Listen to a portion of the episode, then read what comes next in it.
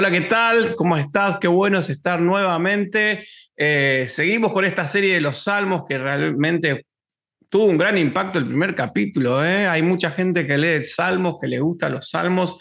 Y bueno, ahí tuvimos varios comentarios en, YouTube que, que, bueno, que fueron apareciendo. Y bueno, este, en esta oportunidad eh, elegimos el Salmo 139, que bueno, una suscriptora eh, Melissa García nos dejó ahí que le gusta mucho el Salmo 139 y bueno, elegí el primer comentario. Así que en este video, si estás mirando y querés que hablemos de algún salmo, el primer comentario, ese comentario va a ser el elegido para nuestro próximo episodio. De igual manera, los que han escrito y han anotado ahí que queremos hablar de, determinado salmo, quiero que hablen de este salmo, me gusta este salmo, eh, vamos a hablar también, obviamente, porque vamos a ir eligiendo a medida que vas comentando en YouTube y tanto en las en Spotify que puedes escribir. Eh, vamos a ir viendo los mensajes que van llegando y vamos a ir hablando de los salmos que vos querés que hablemos. Eh, que te gustan, que siempre lo lees, que es tu favorito. Así que bueno, eso es Genial. Recordá suscribirte, recordá activar la campanita, recordá poner me gusta. Eso es muy importante para que esto, este material pueda seguir creciendo y, y pueda seguir corriendo por todo el mundo. Así que hola a los que me ven por YouTube y hola a los que me escuchan por Spotify, por iTunes por, o Apple Music. Em, y bueno, y todas las plataformas de música que tenemos por ahí, que la verdad no sé, llega la noche, querés poner un episodio, un podcast para escuchar algo, un buen salmo, y acá tenemos el Salmo 139. O si, si escuchás eh, YouTube para escuchar música, también puedes escuchar este genial podcast del Salmo 139. Así que bueno, sin más preámbulo, vamos a meternos en lo que es muy importante, que es este salmo, ¿no? ¿Cuánto nos gustan los salmos, leerlos, eh, pensar en ellos y que fue escrito en una época, en una historia, en un momento? Y que también, sí, hay salmos didácticos y que nos enseña y que nos desafía y que nos alienta y nos motiva, como este Salmo 139. Salmo 139 es un salmo didáctico donde encontramos la omnipresencia de Dios, la omnisciencia de Dios, y también es uno de los salmos de ira y venganza, porque cuando lo leas te vas a dar cuenta que David pide venganza y, está un poco enojado en, un tramo del salmo. También es un salmo, es, este salmo es útil, realmente es muy útil para quitarnos un poco estas caretas que engañan y las hipocresías que tantas veces nos estorban con la comunión con Dios y con nuestra vida en la iglesia. Es un salmo interesante. Así que también es un salmo muy doctrinal, ¿sí? Porque no tira conceptos ah, abstractos, sino con, va directamente con hechos concretos de lo que significa esta verdad en, la vida cotidiana. Y lo primero que nos habla este salmo es que realmente Dios me conoce de pe a pa. Sí, Dios te conoce eh, de, adentro hacia afuera y de afuera hacia adentro. Nos conoce completamente. El salmista dice, me has examinado. ¿No? Y, hoy, bueno, eh, con las redes sociales y todo, uno anota sus datos y demás, y es como que ya, ya sos conocido por todo el mundo, ¿no? A través de las redes sociales, y, Dios nos examina, Dios, el salmista dice, me, me has examinado, Dios conoce todo, absolutamente todo de nosotros, Dios conoce todo de vos, todo, todo, todos tus pensamientos, tus ideas, tus ocurrencias, ocurrencias, perdón, no ocurrencias, eh, pero también puede discernir nuestra necesidad más íntima. Esas necesidades que no podemos decir con palabras, no podemos explicar con palabras. Él puede darse cuenta de lo que hay en nosotros y eso es lo tremendo. O sea, Dios te examina y te discierne. O sea, Él puede descifrar aún lo que vos no podés decir con palabras. Dios puede saber qué es lo que te está sucediendo. Y el mismo Jesús, dice el salmista, el mismo Señor me conoce. Él conoce mi sentar, mi levantar, mi caminar, mi acostar. Oh, esto habla de una vida diaria. Dios conoce tu vida diaria. A veces, ah, no sé, viste cuando hablas con un amigo, decís, no sabes por lo que estoy pasando, no, no me estoy esto, lo otro. Y, tal vez pensás que Dios no conoce lo que estás viviendo, no conoce tu día a día. Y Dios realmente conoce tu día a día. O sea, si Dios puede discernir todas las cosas tuyas, todas las cosas mías, y y lo puede hacer y puede saber qué necesidad tenés. O sea, y Dios conoce tu diario vivir, desde lo que pensás en la mañana cuando te levantabas, ¿por qué me tengo que levantar tan temprano para ir a trabajar? ¿O por qué tengo que trabajar? Oh, Dios mío. Eh, cada detalle de tu vida, de tus pensamientos, de tu corazón, Dios conoce. Dios sabe todo lo que hago, dijo el salmista. ¿Sabes? Todo lo que hago. Dios sabe todo lo que hace. Dios conoce, Dios conoce todos mis proyectos, Dios conoce todos mis sueños, mis deseos, mis propósitos. Eh, el salmista llega al punto de decir en el versículo 3 al 4, 3 al 4 de este salmo, que él sabe si mi acostarme es por pereza o es un descanso necesario. Dios sabe si me acuesto porque realmente soy un vago o me acuesto porque realmente estoy muy, muy, muy cansado. ¿no? Y después el versículo 5 al 6 dice, me rodeas.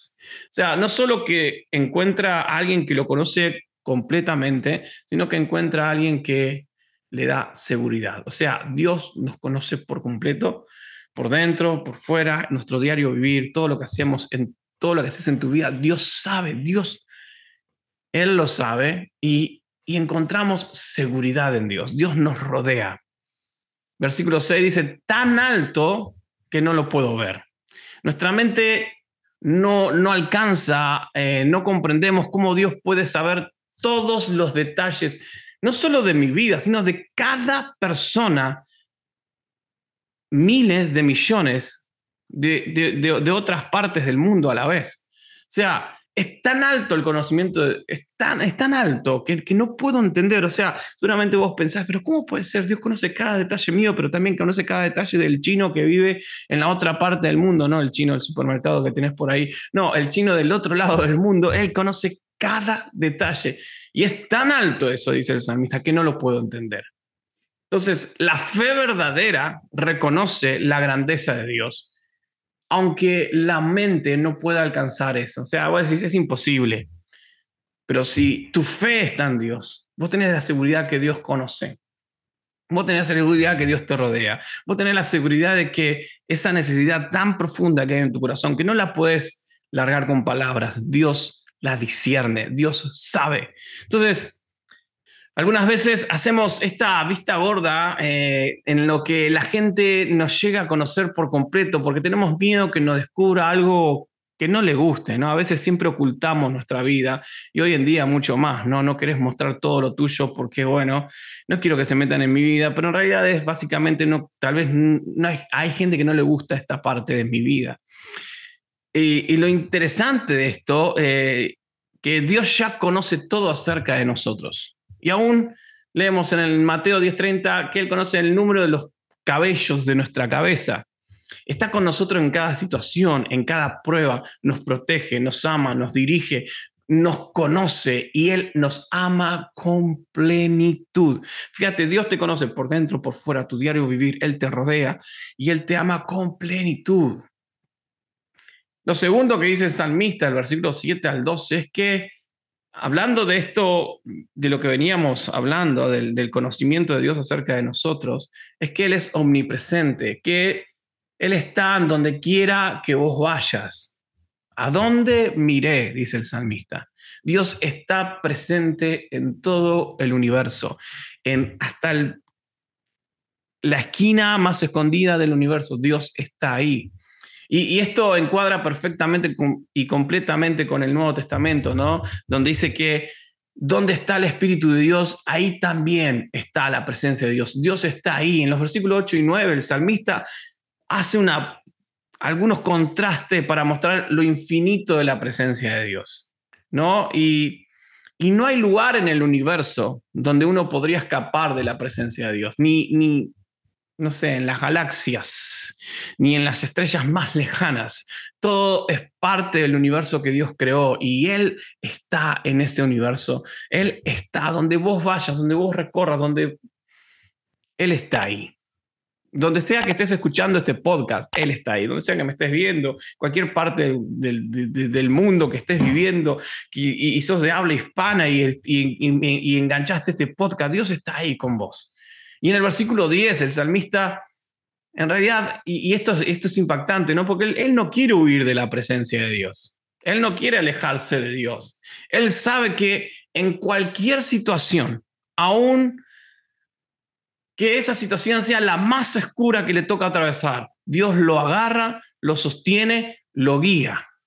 Y eso es impresionante, porque Dios está en todos lados, Dios está acompañándome en cualquier parte del mundo que vos te encuentres, en cualquier parte de la ciudad, Dios está ahí y, Él te sostiene. Y, y Él, aunque aún la situación parezca oscura, Dios te toma, Dios te agarra y te sostiene y te guía y Él convierte las tinieblas más oscuras en, en la luz más grande que puedas ver. Entonces, ¿Qué confianza tenía el salmista? Él, ah, nos, muestra la confianza que tenía en Dios. O sea, Dios está en todos lados, su presencia está. No puedo huir de su presencia.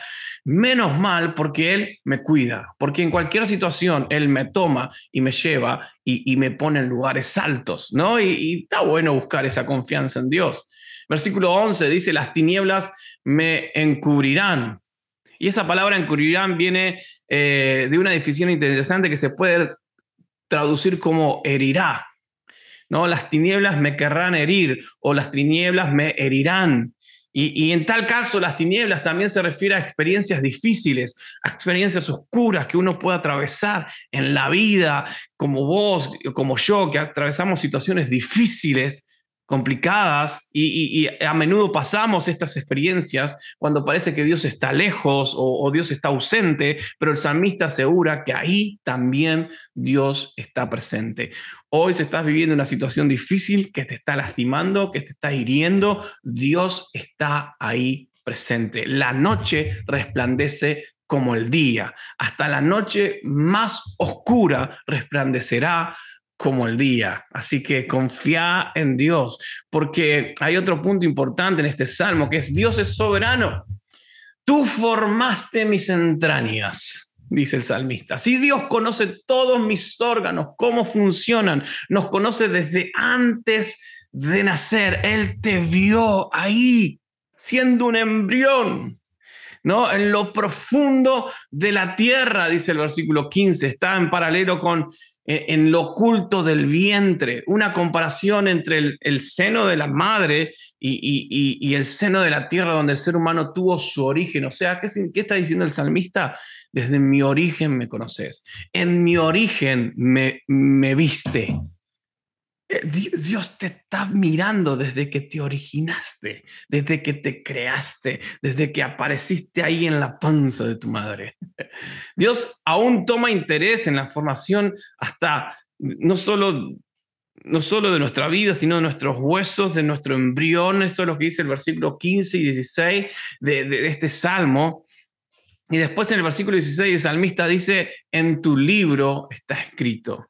Y es un concepto a través de la Biblia. En el mundo antiguo, eh, lo que era importante para recordar fue puesto por escrito. Entonces, Dios no olvida ningún detalle de tu vida. ¿Qué significa? Que Dios tiene presente cada detalle de tu vida.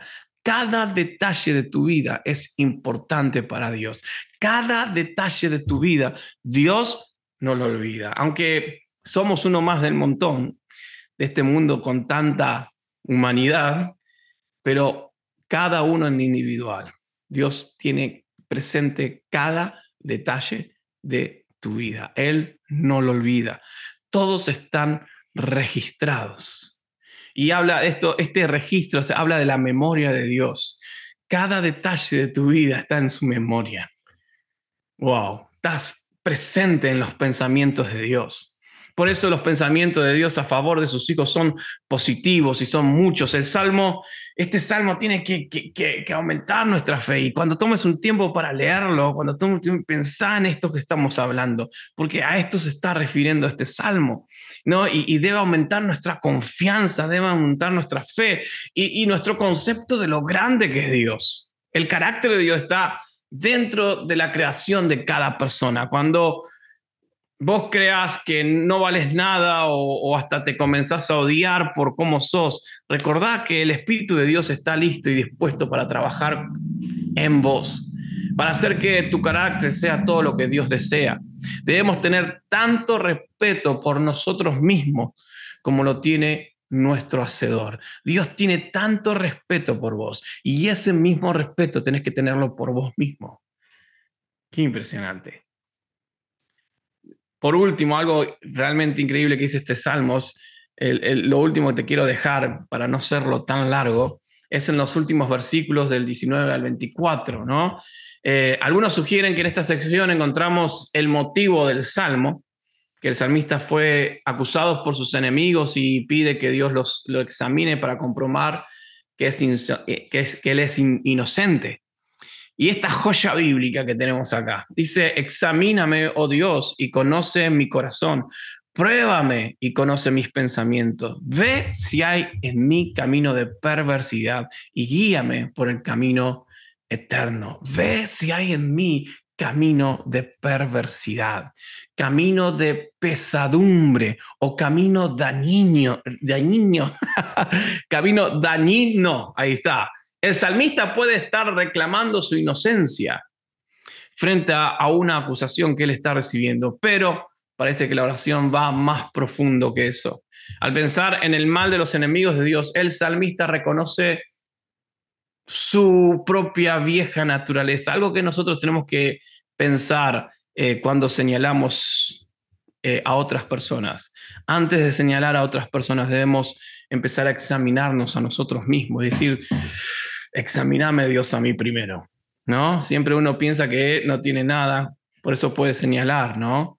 pero la verdad es, esta actitud del salmista, esta oración del salmista debe ser nuestra oración diariamente. Examíname, conoce mis pensamientos, guíame por el camino eterno. Este salmo no deja ningún lugar eh, para la hipocresía. Nos desafía a ser humildes, a ser francos, a ser abiertos delante de Dios en todo momento. A veces es tan fácil sacar el defectos de otros. A veces, viste, a veces te sentís tan perdonado por Dios, por eso sucede, ¿no? Tan perdonado por Dios. Sos alguien que está en una comunidad de fe sirviendo y predicando y sos pastor de jóvenes o lo que fuese. Y te sentís tan bien con Dios que pensás que sos capaz de, ¿no? De señalar a otros. Que sos capaz de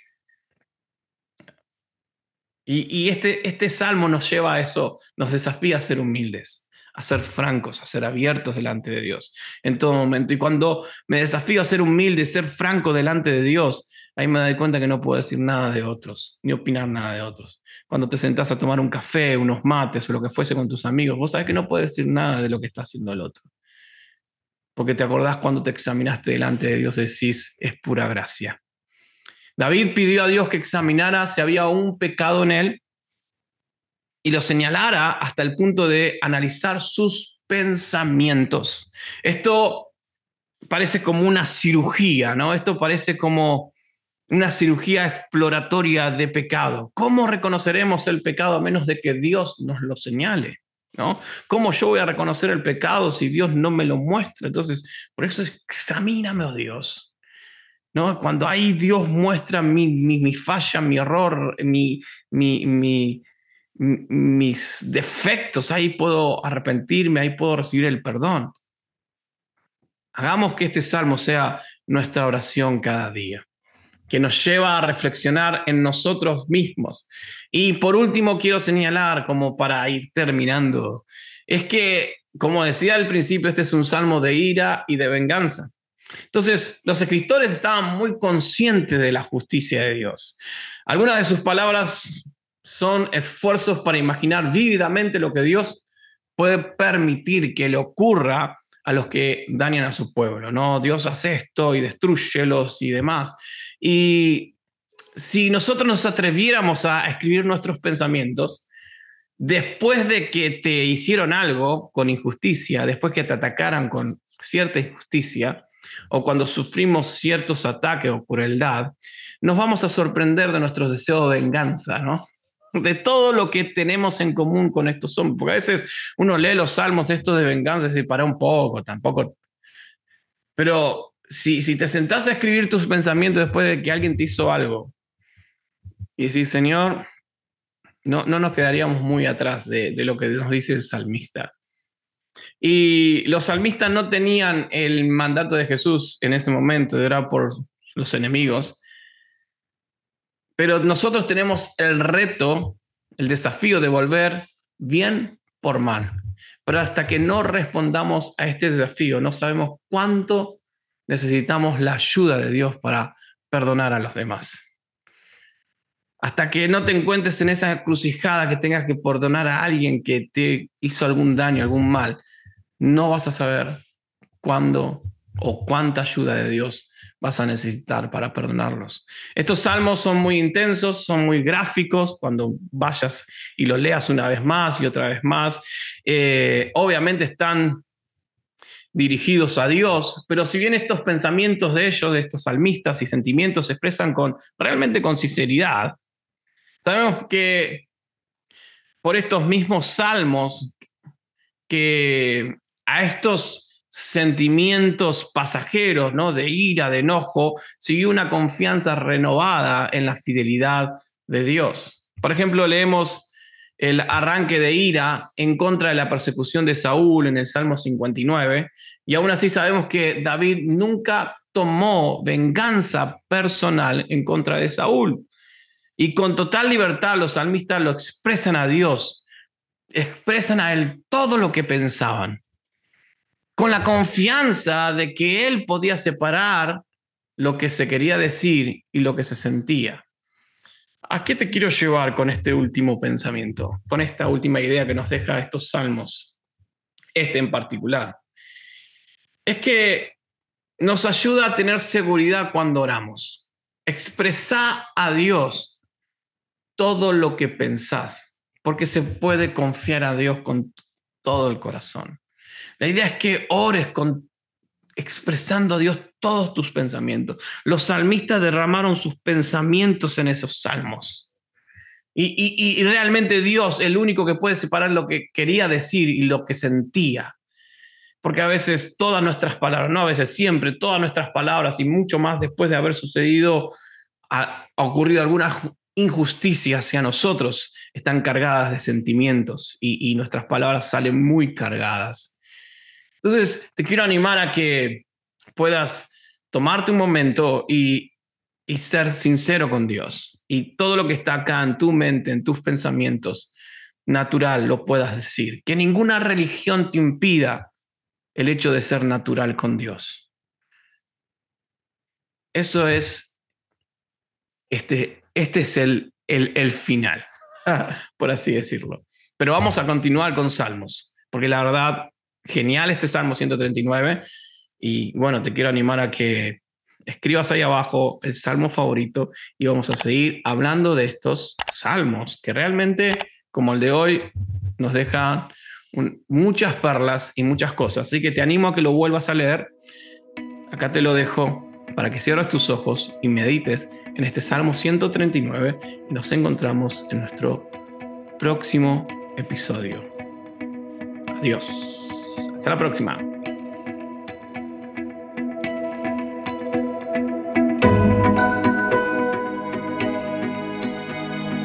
Oh Jehová, tú me has examinado y conocido. Tú has conocido mi sentarme y mi levantarme. Has entendido desde lejos mis pensamientos. Has escudriñado mi andar y mi reposo y todos mis caminos te son conocidos pues aún no está la palabra en mi lengua, y he aquí, oh Jehová, tú la sabes toda. Detrás y delante me rodeaste, y sobre mí pusiste tu mano. Tal conocimiento es demasiado maravilloso para mí. Alto es, no lo puedo entender. ¿A dónde me iré de tu espíritu? ¿Y a dónde huiré de tu presencia? Si subiere a los cielos, allí estás tú. Y si en el Seol hiciere mi estrado, he aquí, allí tú estás. Si tomare las alas del alba y habitar en el extremo del mar, aún allí me guiará tu mano y me asirá tu diestra. Si dijere, ciertamente las tinieblas me encubrirán, aún la noche resplandecerá alrededor de mí. Aún las tinieblas no encubren de ti, y la noche resplandece como el día, lo mismo que son las tinieblas que la luz. Porque tú formaste mis entrañas, tú me hiciste en el vientre de mi madre. Te alabaré, porque formidables, maravillosas son tus obras. Estoy maravillado, y mi alma lo sabe muy bien. No fue encubierto de ti mi cuerpo, bien que en lo oculto fui formado y entretejido en lo más profundo de la tierra. Mi embrión vieron tus ojos, y en tu libro estaban escritas todas aquellas cosas que fueron luego formadas, sin faltar una de ellas. Cuán preciosos me son, oh Dios, tus pensamientos, cuán grande es la suma de ellos. Si los enumero, se multiplican más que la arena. Despierto y aún estoy contigo. De cierto, oh Dios, harás morir al impío. Apartaos pues de mí, hombres sanguinarios, porque blasfemias dicen ellos contra ti. Tus enemigos toman en vano tu nombre. No odio, oh Jehová, a los que te aborrecen y me enardezco contra tus enemigos. Los aborrezco por completo, los tengo por enemigos. Examíname, oh Dios, y conoce mi corazón Pruébame y conoce mis pensamientos y ve si hay en mí camino de perversidad y guíame en el camino eterno.